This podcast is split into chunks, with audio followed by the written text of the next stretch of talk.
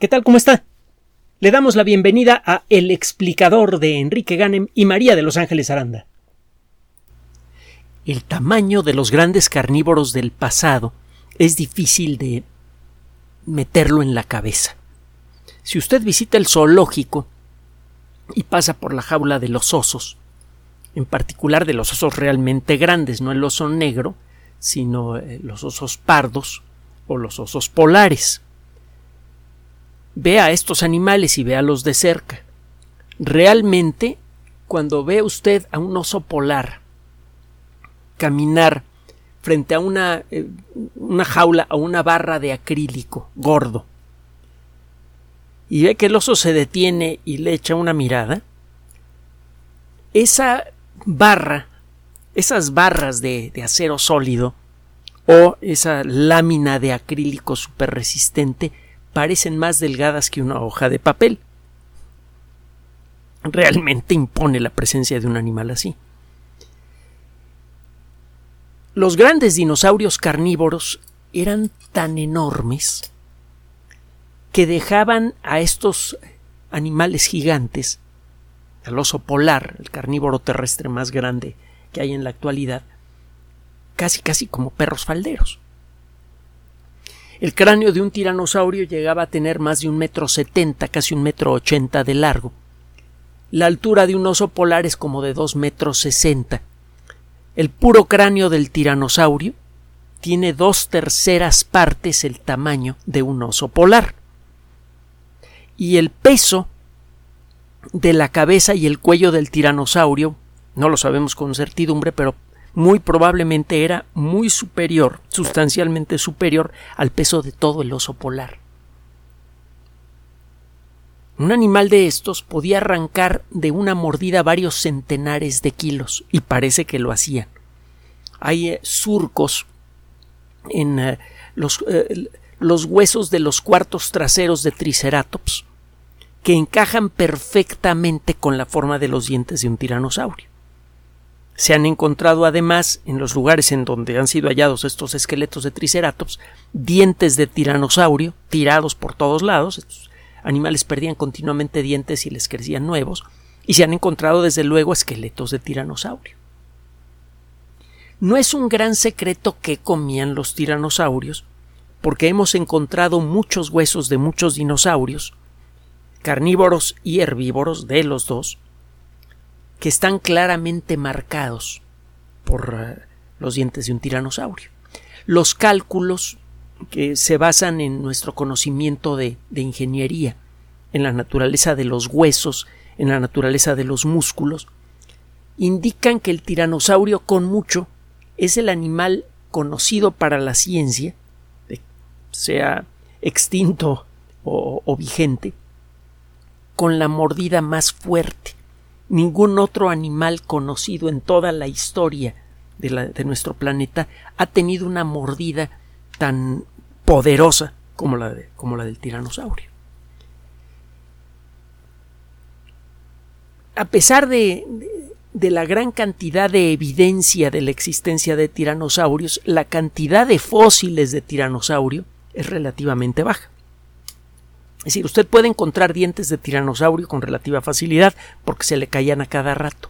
Encontrar esqueletos de tiranosaurio es notablemente difícil y la mayoría de ellos están incompletos. Aún así, los pedacitos que hemos encontrado entre un esqueleto y otro, aunque incompletos, son suficientes para armar con gran precisión el esqueleto completo de un tiranosaurio y tenemos por ahí algún esqueleto bastante completo contra el que hemos comparado las reconstrucciones hechas a partir de la técnica que le mencioné antes. Encuentra usted varios esqueletos incompletos. Con un poquito de matemáticas usted hace escalas para eh, tomar huesos de, una, de uno de los fósiles, hacer una reproducción a la escala apropiada para complementar a otro fósil de tamaño diferente que tiene usted por ahí, y acaba usted construyendo un, tiranosaurio Frankenstein con pedacitos de otros. Estas reconstrucciones se han visto validadas con el descubrimiento de, un esqueleto casi completo de tiranosaurio. realmente la técnica parece que funciona. lo que sabemos de este animal es verdaderamente eh, pavoroso, deliciosamente pavoroso. Parece que podía correr a una velocidad sostenida de unos 50 kilómetros por hora, por momentos podría alcanzar velocidades mayores. Sabemos que comía con frecuencia, que crecía con rapidez. Los tiranosaurios, bueno, déjeme decirle antes que hay toda una familia de dinosaurios a la que pertenece el tiranosaurio, que compartían mm, sus características más esenciales, la familia Tyrannosauridae. Los tiranosáuridos también se les dice. Así los va a encontrar usted en la Wikipedia, Tyrannosauridae o tiranosáuridos. Este eh, grupo de organismos compartía muchas, muchas características. Por ejemplo, el ritmo de crecimiento.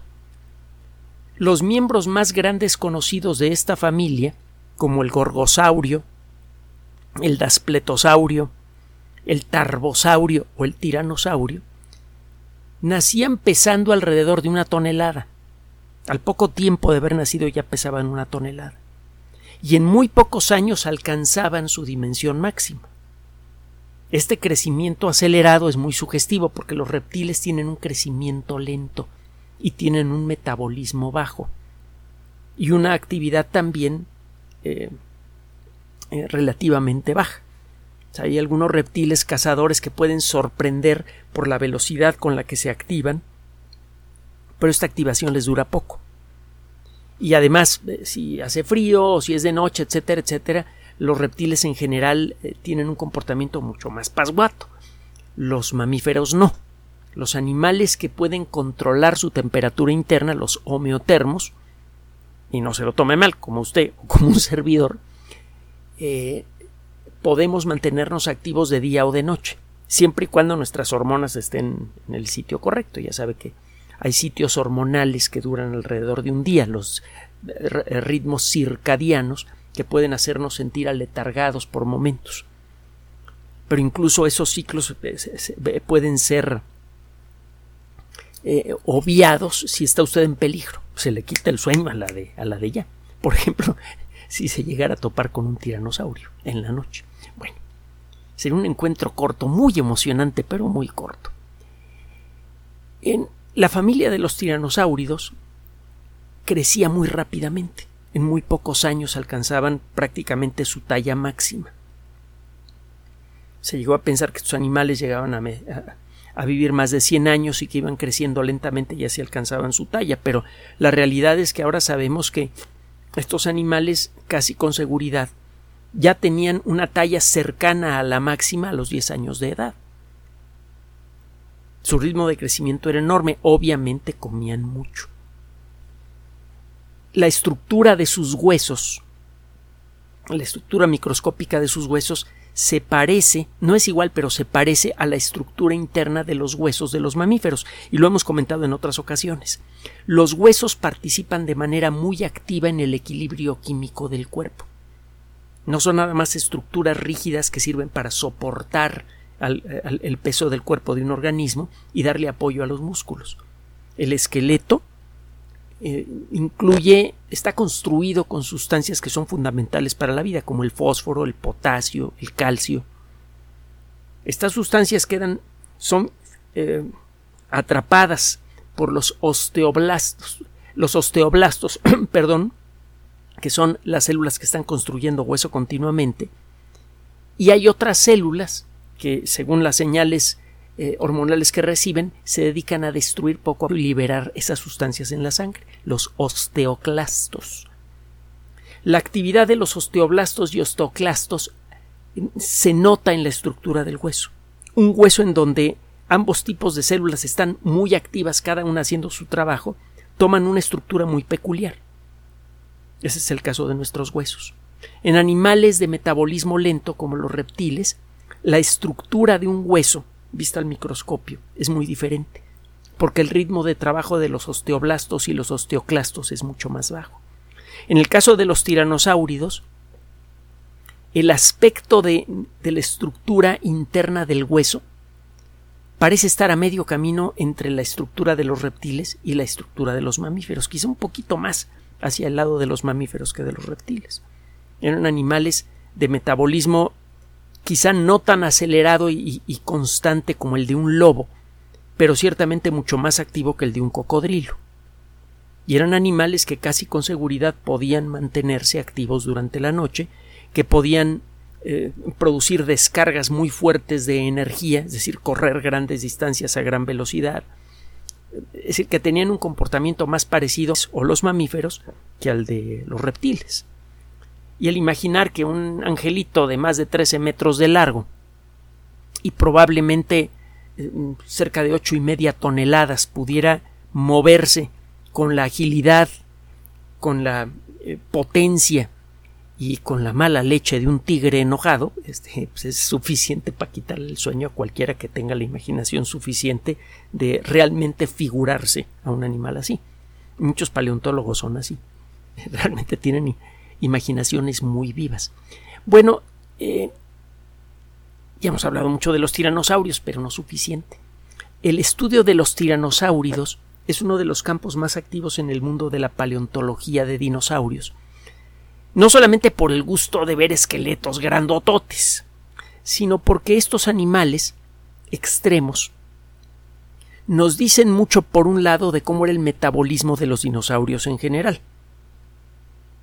Es mucho más fácil descubrir aspectos eh, eh, finos del metabolismo de estos animales en los eh, carnívoros que en los herbívoros. Es más fácil encontrar en los huesos de un carnívoro evidencia de metabolismo rápido o metabolismo lento. Estos animales claramente eran los primeros consumidores de todo en su ecosistema, eran lo que se conoce como un depredador alfa. Alfa es la primera letra del alfabeto griego. Un depredador alfa es un animal que se puede comer a cualquier otro y no haya otro animal que le pueda poner el diente encima cuando menos no vivo. Es el, eh, el, que se come a quien sea y nadie lo puede tocar. Es claro que los, eh, los tiranosáuridos durante su historia fueron depredadores alfa. Y usted puede decir mucho sobre la dinámica de los ecosistemas estudiando a los depredadores alfa es mucho más fácil averiguar aspectos fundamentales de la dinámica general de un ecosistema estudiando la distribución, el tamaño de las poblaciones y el comportamiento de los predadores alfa. Los leones comen cebras, eh, comen ñues, comen animales grandes que a su vez eh, comen eh, pasto, comen hierbas de todo tipo, Incluso un león puede llegar a comerse a otros animales, a, otros depredadores de, categoría inferior. No es común, pero llegan a atacar hienas, llegan a atacar leopardos. De hecho, los leopardos y los leones se tienen un, odio verdaderamente jarocho. Bueno, el caso es que eh, si no sabe qué es eso de, jarocho, búsquelo en la Wikipedia. Es toda una historia. El caso es que hay muchos motivos que llevan a los paleontólogos a concentrar mucha atención en un solo grupo de animales. A pesar de la escasez de la evidencia fósil, el papel crucial que tienen estos animales en el ecosistema, su dinámica de crecimiento, etcétera, etcétera, hacen del estudio de los tiranosáuridos uno de los campos más activos en el mundo de la paleontología. Hay mucha información que permite averiguar muchas cosas sobre estos animales que no está disponible en muchas ocasiones para otro tipo de animales. Hay varios, hay muchos motivos más para el estudio de, activo de los tiranosáuridos. El caso es que se reconocen en la actualidad 13 géneros de tiranosáuridos. El más conocido es Tyrannosaurus, pero desde luego hay otros, ya le mencioné algunos, Daspletosaurus, Tarbosaurus, el Tarbosaurus batar, otro, otro de los esqueletos famosos en el mundo de la paleontología, el Gorgosaurio. Uno de los aspectos más misteriosos y más interesantes de estos animales era su ritmo de crecimiento. ¿Cuánto tiempo tardaban en alcanzar su talla máxima? y qué comían cuando eran jóvenes. Si usted estudia la dieta de los leones cuando van creciendo, o de otros grandes eh, eh, cazadores del mundo moderno, perdón es que me tome mi cafecito, y le, invito a que haga lo mismo, con o sin cafeína según su gusto. Acuérdese que en términos generales y a menos que se le recomiende explícitamente el médico tomarse un café, es una buena idea. Bueno, le decía que eh, eh, si usted estudia lo que come un león o un leopardo, verá que cuando es eh, adulto el animal come cosas bien establecidas. Por ejemplo, un león con la ayuda de sus compañeros pueden derribar un ñu y comérselo. Pero cuando es joven, el león generalmente se tiene que contentar con los restos de la cacería de los animales más grandes o cazando animales más pequeños si usted ve los hábitos de alimentación de un reptil actual grande, por ejemplo, un dragón de comodo o un cocodrilo, verá que esos animales se comen todo, todo. Huesos, pelos, piel, plumas, todo lo que todos los elementos del organismo que han logrado atrapar. No, no, no son quisquillosos, le entran a todo. Y si usted estudia lo que comen algunos, eh, algunos animales carnívoros activos, homeotermos, es decir, si usted estudia lo que comen eh, algunos ah, mamíferos, por ejemplo, verá que a veces son muy raros, muy selectivos. Tenga usted el caso que se está volviendo muy, muy común en la actualidad de las orcas, las ballenas asesinas. Las orcas se encuentran entre los animales más temibles del océano. Afortunadamente, prácticamente no hay registro de ataque de orcas a seres humanos. El ataque de una orca en mar abierto sería inmensamente más pavoroso que el ataque de un gran tiburón blanco. Para comenzar, la orca es más grande que un tiburón blanco tiene una mandíbula más fuerte, unos dientes más grandes y un cerebro mucho más activo. Afortunadamente, los casos de ataques letales de orcas a seres humanos han sido prácticamente todos eh, eh, eh, ataques ocurridos en cautiverio. Los, ah, las orcas están atacando en muchos lugares del mundo a tiburones blancos y lo único que hacen es comerles el hígado. Los leones a veces hacen cosas similares. Matan a un gran animal y luego nada más le comen algunas de las entrañas. Nada más. Lo demás se lo dejan a los, a los carroñeros. Este comportamiento es muy peculiar de animales homeotermos y probablemente tiene que ver con el tipo de nutrientes que necesita un metabolismo activo. El hígado de cualquier animal y más el de un animal grande que vive en el mar tiene cantidades muy importantes de vitaminas A y D. De hecho, la concentración es tan alta que si usted consume hígado en exceso, eh, incluye en su alimentación hígado en exceso, y el hígado no está bien cocinado encima de todo, puede usted intoxicarse seriamente con vitamina A y con vitamina D. Esas dos vitaminas son fundamentales para nuestra salud. Ocasionalmente conviene tomarlas como suplemento, siempre bajo consejo médico, porque si se pasa usted de cualquiera de las dos se le vienen un montón de problemas. La vitamina D en exceso puede producir el efecto opuesto al que mucha gente busca. La vitamina D puede ayudar a reforzar los huesos, a hacerlos más resistentes, pero el exceso produce el efecto contrario. Y tiene eh, otro tipo de impactos en la salud. Con la vitamina A puede usted tener problemas en la piel, problemas en los ojos y, lo peor del asunto, puede usted desarrollar tumores benignos en el cerebro. El término benigno es engañoso. Le puede crecer un tumor del tamaño de una, naranja en el cerebro con consecuencias graves para toda su cabeza. Y eh, no siempre se pueden operar. Y aunque se puedan operar, el, tener que someterse a una cirugía de, abajo del cráneo por, por la presencia de un tumor así, generalmente deja algún tipo de secuelas. Bueno, el caso es que eh, estos animales aparentemente como consecuencia de su metabolismo necesitan muchas vitaminas y una de las fuentes más directas que tienen son los hígados de otros animales. Esta es una de las teorías que pretende explicar por qué en los últimos años hemos encontrado eh, eh, evidencia de ataques de orcas contra tiburones blancos crecidos, 4 o 5 metros de largo, los matan con una facilidad tremenda y luego les arrancan el hígado y dejan el resto del pez ahí. Es un comportamiento extraño, muy de mamíferos. ¿Por qué le estoy contando esto? Ahí le va. Apareció recientemente un trabajo publicado en la revista Science Advances de la que hemos hablado en muchas ocasiones. La revista de gran prestigio, Science Advances pertenece a Editorial Science, etcétera, etcétera, etcétera. Y los artículos los puede descargar en forma gratuita, como en este caso. En, este, eh, en esta ocasión, los autores describen eh, el trabajo realizado sobre un fósil descubierto en el 2009 eh, cerca de la ciudad canadiense de Calgary.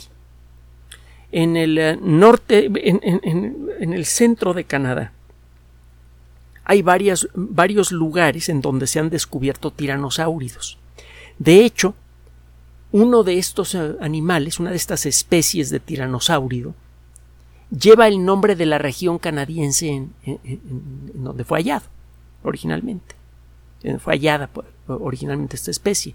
El Albertosaurus fue hallado en la provincia de Alberta, en Canadá. Es un lugar en donde puede usted encontrar fósiles de tiranosáuridos con relativa facilidad. Bueno, en esta ocasión, estos investigadores trabajaron sobre un género diferente, no sobre Albertosaurus. Encontraron un fósil de Gorgosaurus, que era un animal un poquito más chiquito que el tiranosaurio, no mucho. Este animal tenía seis años de edad cuando murió. Esto ocurrió hace 75 millones de años. Fíjese que ahora ya podemos empezar a decir eh, con bastante confianza qué edad tenía uno de estos animales al morir, porque hemos aprendido mucho al estudiar sus huesos sobre cómo van cambiando los huesos según crece el animal.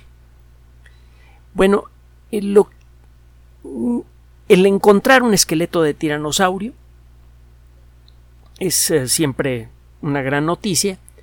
No son animales fáciles de hallar, son animales imponentes, eh, todo el mundo se los pelea para tenerlos en museos, gracias a los pocos que hemos hallado hemos podido establecer muchas cosas. Eh, los tiranosáuridos, cuando llegaban a los 11 años de edad, ya su tamaño había crecido 10 veces en relación al tamaño que tenían al momento de nacer.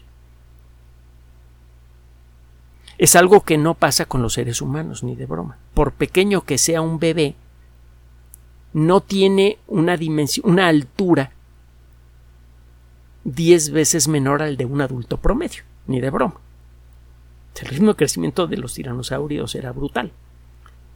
Bueno, eh, normalmente crecían en un intervalo de tiempo muy breve, desarrollaban estos dientes enormes que les llaman las los plátanos asesinos, los paleontólogos, porque realmente el diente de un tiranosaurio adulto es del tamaño de, un plátano realmente grande. Eh, estos animales necesariamente durante este crecimiento acelerado tenían que escoger distinto tipo de alimentos. Un tiranosaurio pequeño no podía comer lo mismo que un animal ya crecido, no podían derribar al mismo tipo de presas. No se sabe si los tiranosáuridos tenían un comportamiento tribal parecido al de los leones, en el que pues, el macho alfa caza, come lo que se le antoja y después hay una jerarquía de acceso a los restos. Generalmente al final vienen los animales más pequeños, los animales que están empezando apenas a crecer. Si usted encuentra en el futuro un fósil de león pequeño encontrará que en, en la parte que corresponde al estómago, si tiene mucha suerte y encuentra restos de lo que comió el animal, encontrará un tipo de restos muy diferente a lo que encuentra en el estómago, en los contenidos fosilizados del estómago de un león adulto. Eso no lo va a ver usted con cocodrilos, eso no lo va a ver usted con dragones de cómodo, lo ve nada más en mamíferos. Bueno, ¿por qué tanta laraca? Ahí le va. Resulta que estos investigadores encontraron por primera vez los contenidos del estómago, fosilizados desde luego, de un tiranosaurio. Pero no hemos hallado muchos fósiles de tiranosáuridos. Entre tiranosaurus, gorgosaurus, etcétera, etcétera, tendremos unas pocas docenas de esqueletos, la mayoría muy incompletos. Y no se había hallado un solo esqueleto en donde a la altura del estómago usted pudiera apreciar los restos fosilizados de lo último que había comido el animal, hasta ahora. Resulta que en este Gorgosaurus encontraron los restos de un dinosaurio más pequeño conocido. Se llama Citipes con C. Citipes. Citipes probablemente tenía eh, plumas era un animal que, tenía, que caminaba sobre dos pies y que se habría parecido un poco, según los expertos que, que hacen este trabajo, a algunas aves corredoras que hay en la actualidad. Habría tenido un aspecto vagamente similar al de los casuarios, por ejemplo, que son animales especialmente peligrosos, por cierto.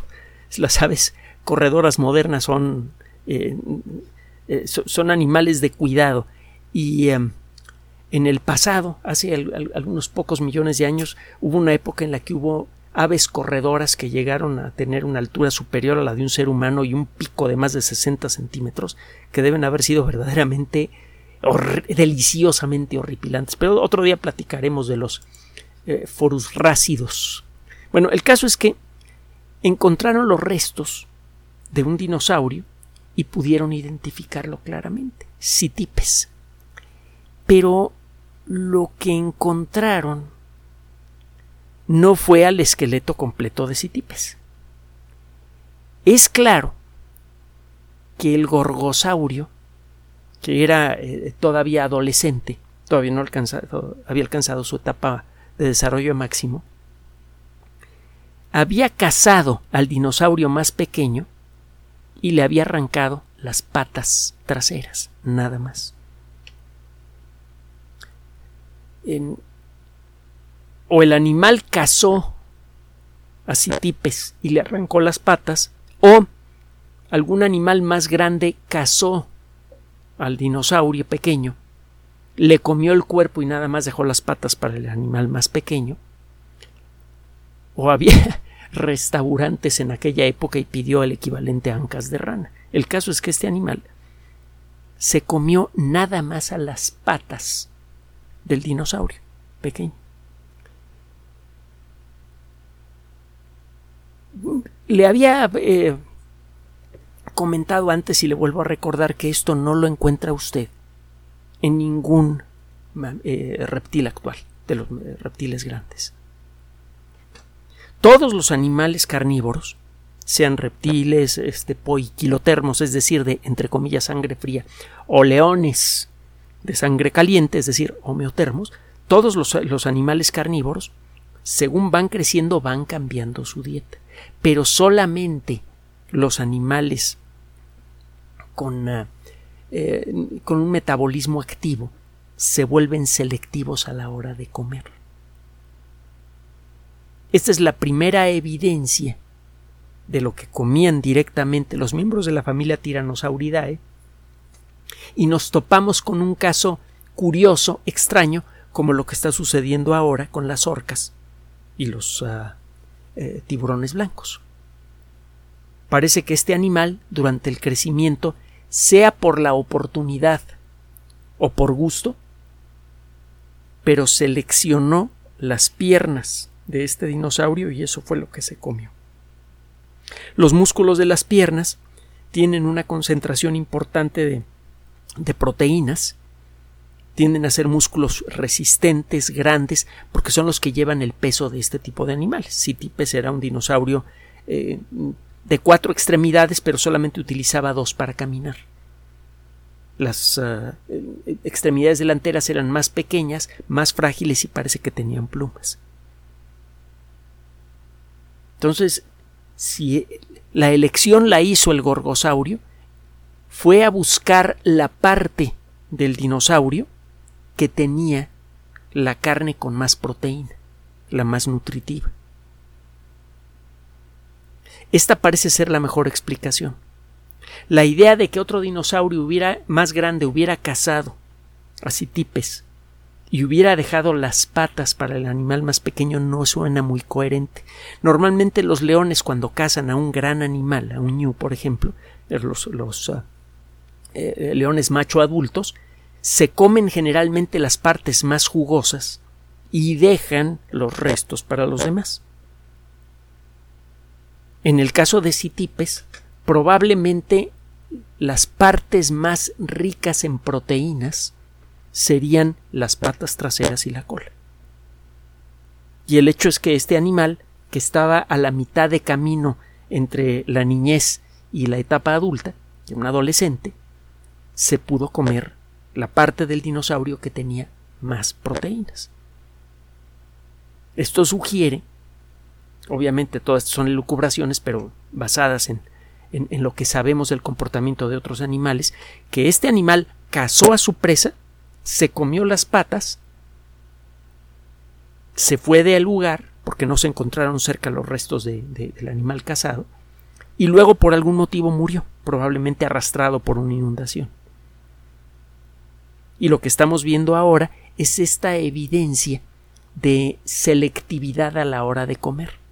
Esto se suma a lo que sabemos sobre la estructura de los huesos de estos animales y a otras pequeñas evidencias que sugieren que estos animales eran homeotermos. Por ejemplo, si usted ve cuántas em, cuál es la proporción entre predadores y presas en poblaciones de reptiles, verá que por cada cocodrilo hay, por decir algo, 20 o 30 presas potenciales. Hay una cierta proporción entre predadores y presas en poblaciones de animales poiquilotermos. Si usted ve cuál es la, eh, proporción que hay entre carnívoros y herbívoros en poblaciones de mamíferos, que somos animales homeotermos, la cosa es muy diferente. El número de predadores que hay por cada 100 presas potenciales es mucho menor. Si un león está comiendo mucho más activamente que un cocodrilo. Necesita muchas más presas para mantenerse en un ecosistema estable. El número total de presas que hay por cada predador en poblaciones homeotermas es, ah, es muy diferente al que encuentra usted en poblaciones poiquilotermas. si usted con base en, residuos fósiles, dientes, huellas, lo que sea, estima el tamaño total de la población de predadores, por ejemplo, de tiranosáuridos y de presas en una cierta formación geológica, verá que esa proporción se aproxima a la proporción actual que hay entre leones y herbívoros en el Serengeti. Entonces, todo esto empieza por fragmentos a dibujar un patrón cada vez más claro de lo que fueron en vida estos animales gigantes. Eran animales mucho más activos que un cocodrilo, con un crecimiento mucho más rápido. Tenían un metabolismo mucho más acelerado que el, que el de los cocodrilos, así que tenían que comer con frecuencia. Y parece que tenían un desarrollo en el sistema nervioso equivalente al de los mamíferos modernos. No sabemos por qué las orcas exactamente están eligiendo comerse los hígados de los tiburones, es pura teoría lo que le dije de la vitamina, no lo sabemos con precisión, pero el hecho es que el, entre comillas, razonamiento que hacen las orcas parece que es similar al razonamiento de los gorgosauros. Todas estas pequeñas evidencias nos revelan que estos animales enormes probablemente tenían un carácter una inteligencia y una capacidad estratégica no muy diferentes a la de los leones modernos. Solo que un gorgosaurio, que era más pequeño que el tiranosaurio, podía pesar más que una manada de leones. El imaginar a un animal así, inteligente y con hambre, en las llanuras del Cretácico, es suficiente para no pegar los ojos en toda la noche. Gracias por su atención. Además de nuestro sitio electrónico www.alexplicador.net, por sugerencia suya tenemos abierto un espacio en Patreon, el explicador Enrique Ganem, y en PayPal, el explicador por los que gracias a su apoyo sostenemos este espacio. Puede usted descargar gratuitamente estos audios en formato MP3 en Spotify y en iTunes como El Explicador sitio oficial y en SoundCloud como El Explicador y con formato de video en YouTube en El Explicador sitio oficial. Recuerde nuestras redes sociales de siempre, Twitter Enrique-Ganem y en Facebook Enrique Ganem sitio oficial, El Explicador y los grupos que usted ya conoce. Finalmente, el explicador siempre somos María de Los Ángeles Aranda y Enrique Ganem. Gracias.